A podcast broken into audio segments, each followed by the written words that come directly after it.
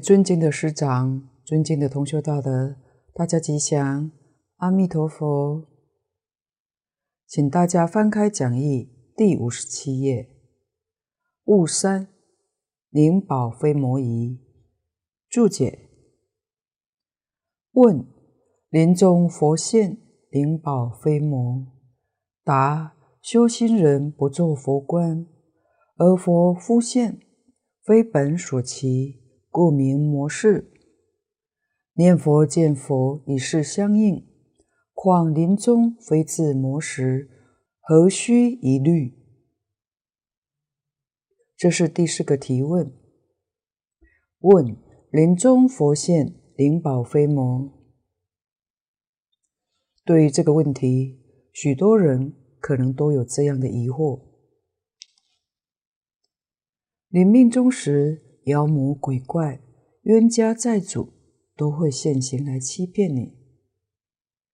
人在临终的时候，往往会看到他的家亲眷属，已经过世的家亲眷属都看到，是不是真的呢？地藏经上讲，不是真的，是冤家债主，在这个时候假冒变成你的亲人。来带你走，做什么呢？报复，所以不是真的，这是魔现前。你要是能真正修行，心地清净，一尘不染，你的冤亲债主不会找你麻烦，而且有护法神。如果心地不清净，还是自私自利。搞名闻利养是假的，冤亲债主瞧不起你，他现在不来找你麻烦，为什么呢？因为你寿命还没有到，等你寿命快要到的时候，全来了。大德说，只要你细心去观察，你会看到。很多人临命终的时候，会说看到这个人，看到那个人，他所讲的还都是已经过世的亲朋好友，是不是真的来接引他呢？不是的，是冤亲债主变成他的家亲眷属来引诱迷惑，把他带走后，再现本来的面目跟他算账。所以，临终关怀最重要，就是在这个时候提醒他、帮助他，看到任何境界都不理会，老老实实念佛，这个现象就会不见了。一心一意求生西方极乐世界，就是等待阿弥陀佛来接引，这就对了。虽然知道自己这一生做错了很多事情，得罪很多的众生，真正发菩提心，求生极乐净土，到了极乐世界学成之后，道家慈航来帮助他们，就是大乘佛法里面常讲的“佛不度无缘众生”，这些都跟你有缘，无论是善缘、恶缘。都一律平等看待。等自己修成之后，一个都不漏掉。因为不管他们在哪一道，他有苦难，需要人帮忙，这个讯息你就能收得到，你就能现身去帮助他。到那个时候，才真正知道他跟我是一体。那个时候的感应，无论他有心。还是无心，无心都有感应。另外，一般修禅的人，禅宗讲究观一切法空，不是念阿弥陀佛，不观佛，他是直接要见自己本性，离一切相。佛也是相，极乐世界也是相，他要离一切相。但这种修法很困难，也最容易遭魔障，所以一定要有善知识来指导。那念佛学人临命终的时候，佛来接引，那个佛会不会是魔变的呢？怎么知道这个佛是不是魔镜呢？这的确有不少人担心。来看蕅益大师的开示：答，修心人不做佛观，而佛忽现，非本所期，故名魔事。修心人多半是指参禅的人，他们不做佛观，甚至说念佛一生要漱口三天，怕着相，完全修定心。像慧能大师说的：“本来无一物，何处惹尘埃？”所以他在临命终时，忽然佛现在面前，可能是魔，为什么呢？与他本来修学的不相应。念佛人则不然，天天盼佛，念佛见佛已是相应，这是相应的。况临终非自魔时，何须疑虑？况且临命终的时候，佛来接引，这是佛的本愿。魔不敢来扰乱，这是一定要知道的。《楞严经》上讲了五十种阴魔，每一种类里面不晓得又有多少个。假如修行人不能识别，就很难超越，往往会堕落。所以修禅真的不容易。这些魔事实在是时时刻刻环绕在修行人的身边。不知不觉就被他障碍了。唯有实心念佛的人，魔对他就无可奈何，对他一点办法都没有。换句话说，魔不能做障碍，这是叫我们不必疑虑。底下勿视，料减七日一念。注解：问七日不乱，平时也？临终也？答：平时也。问：七日不乱之后，复起或造业，亦得生也？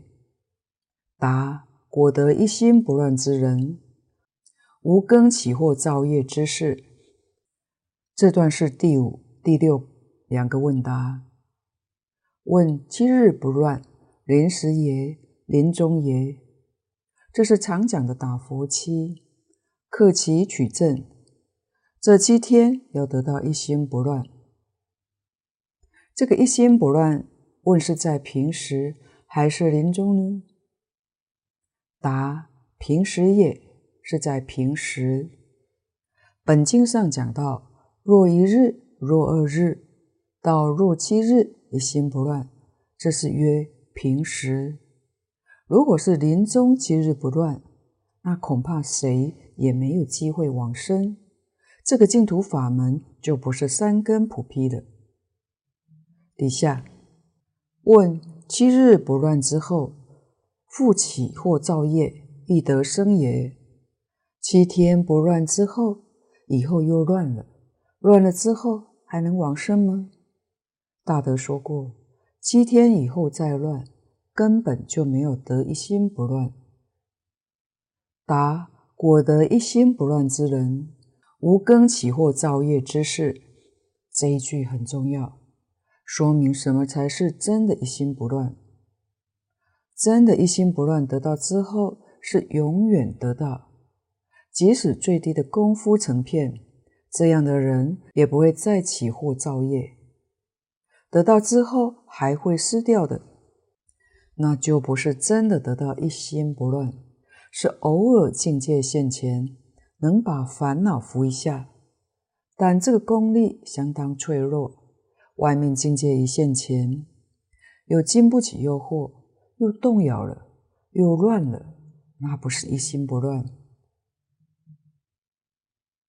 古人也有讲过一个说法，在梦中是否能修行，被作为检验修行境界的一个标准。古人说。静中功夫十分，动中只有一分；动中功夫十分，梦中只有一分。梦中有十分，生死临头又只有一分。好比这个持名念佛，我们在静处念佛有十分的把握，洞中念佛只有一分的把握。如果洞中有十分的把握，在梦中只有一分的把握。梦中有十分的把握，就是我们做梦的时候念佛都不被梦中所扰乱，有十分的把握了。但是在临命终时，只有一分的把握啊！这是警策勉励我们念佛学人，是要在平时就把这个功夫做好。而不是等到临命终的时候，临命终时抱佛脚，那就来不及了。底下两个问答注解：问大本十念，宝王一念，平时耶？临终耶？答：十念通二时，晨朝十念属平时，十念得生。与观经十念称名同，属临终时。一念则但约临终时。问：十念一念并得生，何须七日？答：若无平时七日功夫，安有临终十念一念？众下下品逆二之人，并是宿因成熟，故感临终遇善友。闻便信愿，此事万中无一，岂可侥幸？净土或问次此最详，今人不可不读。第七个问：大本十念，宝王一念，平时耶？临终耶？大本是指《无量寿经》，《阿弥陀经》是小本，大本、小本同是一个，是一。不是二，在《无量寿经》上讲十念，《念佛三昧宝王论》里面讲一念。问这是平时还是临终时呢？答：十念通二时，《无量寿经》上这个十念通于二时，平常十念讲得通，临终十念也讲得通。晨朝十念属平时。有些人工作很忙碌，没有时间念佛，早晚课就用十念法。这个精要十念法是在平时，这个晨朝十念是宋朝慈云忏主法师提倡的。每日清晨起床之后，整衣漱口，在佛前或者面朝西，合掌念十口气：阿弥陀佛。阿弥陀佛，阿弥陀佛。以一口气尽作为一念，十口气为十念。所用时间虽少，但每日早晚课都不缺，不间断。这样也符合《无量寿经》上说的一项专念，就对了。另外，印光大师在文钞里面也教我们是念法，是十句的阿弥陀佛。阿弥陀佛，阿弥陀佛，每一句记得清清楚楚。十句，十念是计数，在心里头计数。阿弥陀佛，阿弥陀佛，阿弥陀佛，每一句数得清清楚楚，从一到十，念完了再从一到十。为什么要这样做呢？这样才能摄心，才不会打妄想。因为打妄想，这个顺序就容易错掉，所以不能有杂念，不能有妄想。大德建议说，如果是初学者，十句太长记不得，就分两次：阿弥陀佛，阿弥陀佛，阿弥陀佛，阿弥陀佛，阿弥陀佛，从一到五，接着念阿弥陀佛，阿弥陀佛，阿弥陀佛。阿弥陀佛，阿弥陀佛，六到十，并不是一到五，一到五不是这样的两次，是从一到五，六到十的计数，或者可以分三段，三三四的方式，从一二三四五六七八九十这样计数也可以的。这都是帮助我们摄心，在念佛当中把妄想杂念打掉。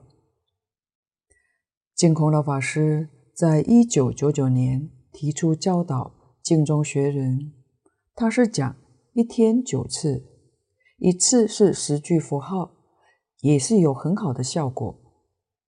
有不少人用这个方式，这个方法很简便。也花不了几分钟，就是早晨一次，晚上一次，这是两次，也就是阿弥陀佛，阿弥陀佛，阿弥陀佛，念十声，不一定要一口气，就是十声的符号。这十声里面没有妄想，没有杂念，我们要做到不怀疑、不夹杂、不间断。每天三餐饭前念十声的佛号，这样加计就五次。然后上午上班之前，以及上午的下班之时，下午上班之前及下午下班时就有四次，这样一共是九次。每一次称念十声，简单易行。如果你养成习惯，从早到晚。佛气不断，日复一日，这样行人的气质心性会逐渐清净，一定会产生信心法药，会起很大的作用。底下十念得生与观经十念称名同，属临终时。无量寿经讲的十念可以往生，与观经所讲的十念称名完全相同，是属于。临命终时，所以这十念两种情况都讲得通。下面一念则但约临终时，这是《念佛三昧宝王论》讲的，这是讲临终的一念，所以它不同于平时。假如最后这一念是佛，这个人也决定得生。临命终时，他那个时候忏悔心很重，念佛的心比平常一般人来得恳切，力量特别大。因为至诚恳切，这一念当中具足信愿，所以临终一念、十念都能往生。就像唐朝张善和这一类的，是属于临终一念、十念往生的。下面第八个问题重要，不能误会。问：十念一念并得生，何须七日？这是说，有人听到临终十念一念都能往生，那何必平时那么辛苦念佛呢？等到临命终时再来念佛，还来得及吗？这个我们就要想想古人讲过的话。莫待老来方学道，孤坟多是少年人。大多数的世间人都认为念佛不需要那么早念，姑且等到年老之时再来念就好，这是很大的错误。蕅益大师就是生怕有人起了这个误会，把这一生往生极乐净土的因缘给错过了，那就大大可惜了。因此，蕅益大师告诉我们：若无平时七日功夫，安有临终十念一念？假使没有平时七日的功夫，哪来有临命终时的十念一念这种功夫呢？尤其临命终时，四大分离，八苦交煎，一生当中所造的恶业完全现前了。这个时候，你还能做得了主吗？就是十念一念都不是那么容易的事了，何况还要能成就信愿行。所以一定要平时念佛功夫纯熟，临命终时我们才能把念佛的正念给提得起来。要知道，普通人临命终的时候，最后的一念或最后十念是阿弥陀佛，这就决定往生。但这个机缘相当不容易，所以说念佛人很多，往生的人是少的。有些人平常念佛念得很勤快，临终却不念了，临终贪恋这个世间就坏事了。还有。临终业障现前，这都是麻烦的事。什么业障呢？病苦是业障，业障的事情太多了。障碍临终不能念佛，这都是平常要知道如何预防的。用什么方法预防呢？就是修福。临终不得善终，就是福薄。往往在那个时候把佛号给忘掉了，所以一定要把福修厚一点，深厚的大福，临命终时没有病苦。有些人平常不念佛，是因为他没有闻到佛法，临终的时候忽然听闻佛法，听了之后就发心发愿，这样的人能往生。但这样的人真的是万万人当中难得有一个，这也不是没有原因的。前面说过的，这是他多生多劫的善根在这个时候现前的，所以都不是偶然的。因此，我们不可以侥幸，侥幸注定会失败。何况临命终的人遇到佛法能往生，至少。也要具足三个条件。第一个条件，他神志清楚，这就很不容易了。很多人这一病就糊里糊涂了，什么都不知道，连家亲眷属都不认得。你教他念佛，他就是没有办法去念，他就不能往生。所以头脑要清楚，就是临走的时候清清楚楚、明明白白。这是大福报。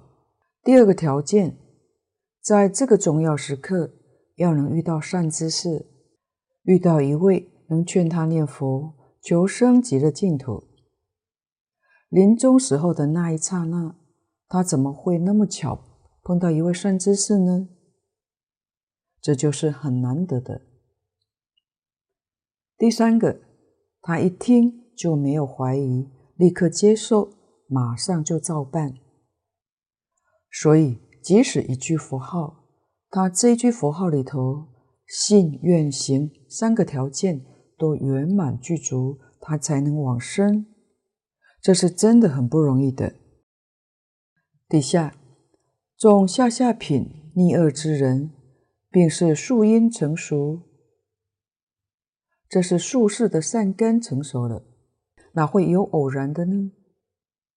在我们凡夫的眼里，看起来好像是偶然的，其实不然，是他过去生中生生世世的善根，这个时候成熟了，故感临终遇善友，闻便信愿。这是刚才讲的三个条件，这三个条件临终具足很难。一般我们在医院看到临命终的人。神智是不是清楚呢？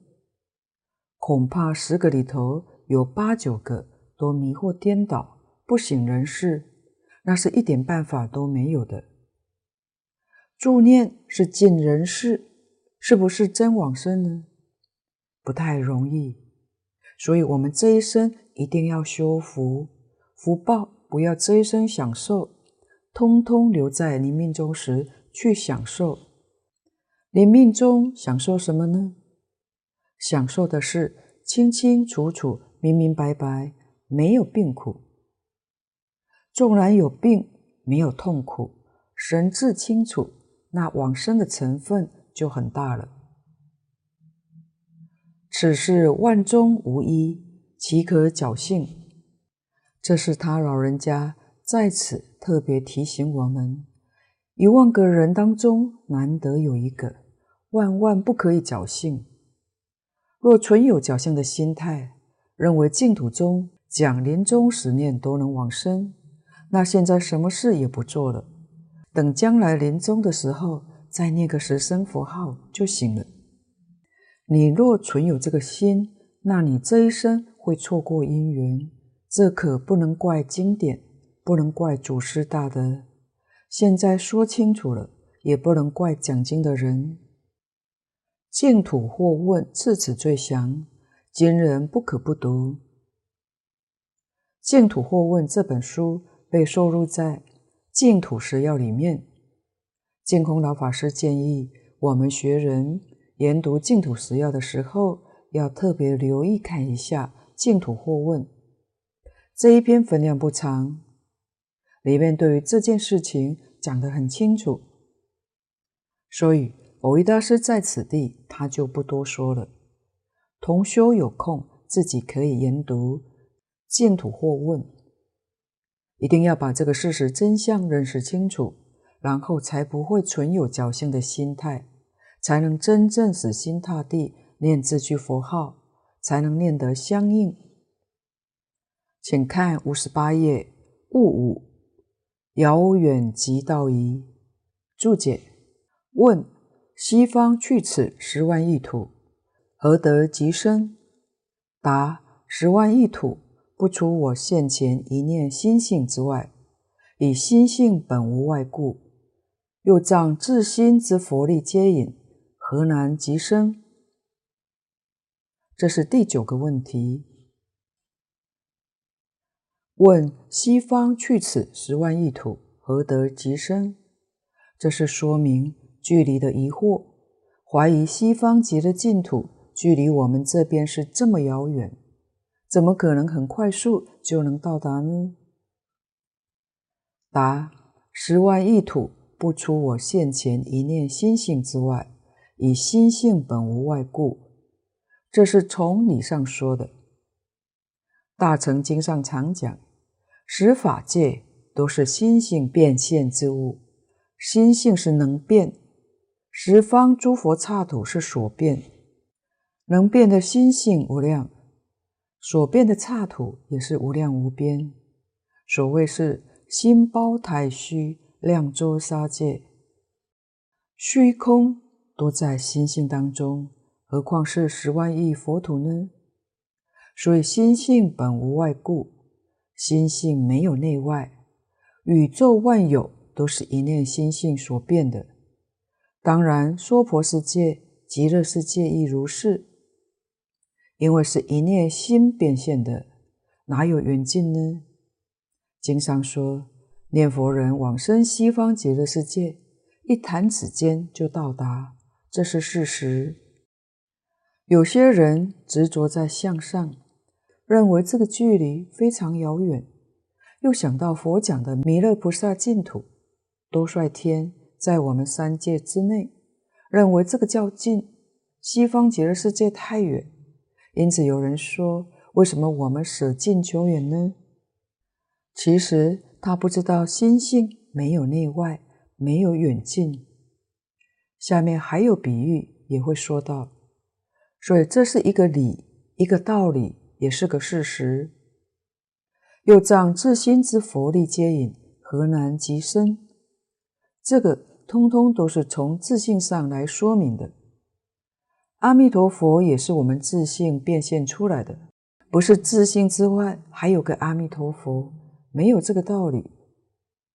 当然，极乐世界也是自心变现出来的。如果把这个根本的道理弄明白了，大小乘佛法里面所有的疑问都可以断除。何况阿弥陀佛四十八愿。本愿威神的接引，往生西方哪有什么困难呢？底下如镜中照数十层山水楼阁，层数宛然，实无远近，一照俱了，见无先后。这是维大师怕有人不了解上面说的这一种道理，他在用一个譬喻来说明，这个譬喻较容易懂。我们可以拿一面镜子照外面的风景、山水。当这一面镜子一照，不会说近的先照，远的后照，一照，通通都找到了。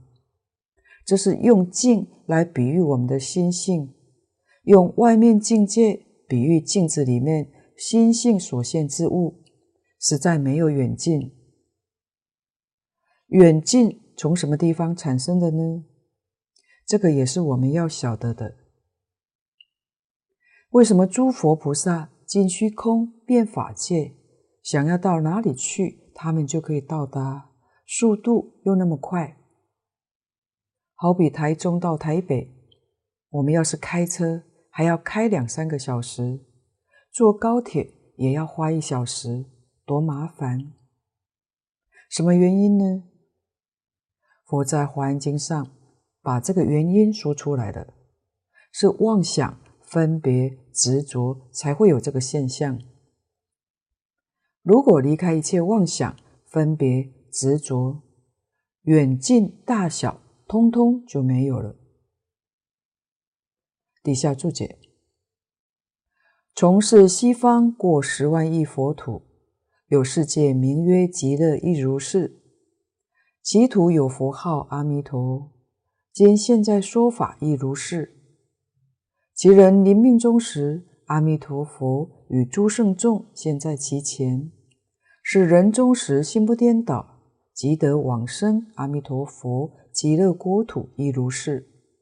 当知字字皆海印三昧，大圆净智之灵文也。这个地方，蕅益大师讲得很有力量。从是西方过十万亿佛土，有世界名曰极乐亦如是。其土有佛号阿弥陀，今现在说法亦如是。怎么叫做亦如是呢？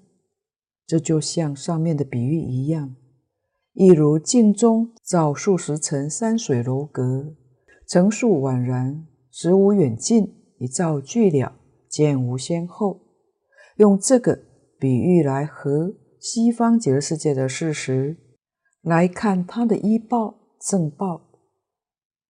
西方极乐世界跟阿弥陀佛讲经说法的这些状况，就像这一重一重的山水楼阁。我们这个心能念之心性不可思议，我们念佛能念的心就像一面镜子一样，这一照。通通都照到了，没有先后。到达西方极乐世界之后，这是蒙阿弥陀佛本愿威神的加持，使我们原本不能得到的东西也得到了。得到什么呢？大圆净智。若照一般大乘经上讲的大圆净智，这是八地以上才能证得。八地菩萨转阿赖耶成大圆净智，那个心就像圆满的镜子一样，照起来作用就大了。不单单是十万亿佛国土，而是尽虚空遍法界无量无边诸佛刹土，通通照见，一个都不漏掉。平常这些菩萨一定要修到八地。而这个能力，实际上都是本能，本能才能恢复。念佛法门的殊胜，就是带业往生。我们是一品货都没有断，确实是道地凡夫，凡夫怎能跟八地菩萨比呢？这就是四十八愿的加持，因为阿弥陀佛的愿力说过，生到西方极乐世界的人。每个人都得到天眼、天耳、宿命、他心、神足、神通，通通都具足。他发了这些愿。如果到了极乐世界，我们没有这个能力，阿弥陀佛就发愿不成佛。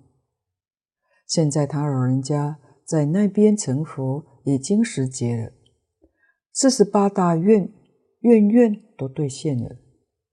这是很不可思议的一件事情，真的叫做男性之法。薄地凡夫到达西方极乐世界，神通、道力、智慧、作用，就等于八地菩萨。想一想，如果有人彻底明白这个事实，怎会不愿意求生呢？如果清楚，他还不愿意求生，这就是古德常说的“非愚即狂”。用现代白话来说，就是头脑不清楚、不正常。要是一个正常人知道有这样殊胜的功德利益，没有一个人不愿意去的。底下，其人临命终时，阿弥陀佛与诸圣众现在其前，是人终时心不颠倒。即得往生阿弥陀佛极乐国土，亦如是。这是讲往生。前面是讲西方极乐世界，这个镜子照得清清楚楚，没有先后。这里是讲这一个人临命终时往生，佛语圣众不来而来，往生的人不去而去，妙极了。说来去是从事上讲的，世上真的有来有去；说不来不去是从理上讲的，是从心性上讲，没有离开心性，还在心性之中。所以这个镜子比喻得非常好，来去都在一面镜子里面，没有出镜子之外，就好像现在的电视一样。电视里面来来去去，并没有出那个框框，都在荧幕里面。举个例子来说，我们现在看第一频道，都是娑婆世界里面的贪嗔痴慢疑。为什么有这个境界出现呢？因为我们的念头有见思烦恼，有贪嗔痴慢疑。假如现在我们把念头换过来，专心念佛，净念相继，就转成第二频道，是西方极乐世界的频道，但是还都在同一个荧幕上。所以你不肯老实念佛，你就照娑婆世界的频道；你能老实念佛，你就能照极乐世界的频道，就是这个道理。底下总结。当知智智皆海印三昧，大圆净智之灵文也。通通都是心性起的作用，结在心性上。当知是教我们应当要知道，要明了。这部经典每一个字，字字句句都是海印三昧。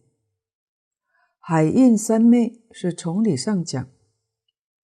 海是比喻其大广大，在我们这个世界上，我们能够观察到的海是最大的。海水有波浪，因为它太大了，所以波浪也就影响不了什么。外面境界照在海水里面，没有一样不照在里面。把它用来比喻心性。心性具足一切法界，通常我们讲十法界，叫它做海印三昧，说明森罗万象这些景观都照在大海之中，取这个意思。大圆镜是从事上说的，十法界一正庄严，大圆镜圆光普照，无法不现。一切法都现在大圆镜里面，所以海印三昧是比喻心性的本体，大圆净智是比喻心性的作用。心性的作用是无所不知，无法不现。这是结归到本经，字字句句都是海印三昧，都是大圆净智的灵文。这两句总结可以说是把这部经典，它在整个佛法里面，它的地位、它的崇高、它的重要性显然都为我们说了出来。要是能懂得这两句话，才会知道《阿弥陀经》是一切经典的大众持法门。净空老法师曾讲过，如果本经跟《无量寿经》做个比较，《阿弥陀经》第一，《无量寿经》第二。为什么呢？因为《阿弥陀经》是《无量寿经》最重要的精华，一切众经里面，它是顶尖的，真正是精华。不过，净空老法师这些年来，提倡念诵《无量寿经》，他老人家认为，现代人的根性类，《阿弥陀经》虽然是第一，但是怕念的不懂，或者不太懂。《无量寿经》讲的较详细、较浅显，念诵起来较容易懂，会有味道的。我们现在是看了蕅益大师的《弥陀要解》，才晓得。《阿弥陀经》的味道十足，这部经典真正不可思议。假如我们不看《弥陀要解》，单单看经文，《阿弥陀经》可能比较像神话一般，不容易理解的。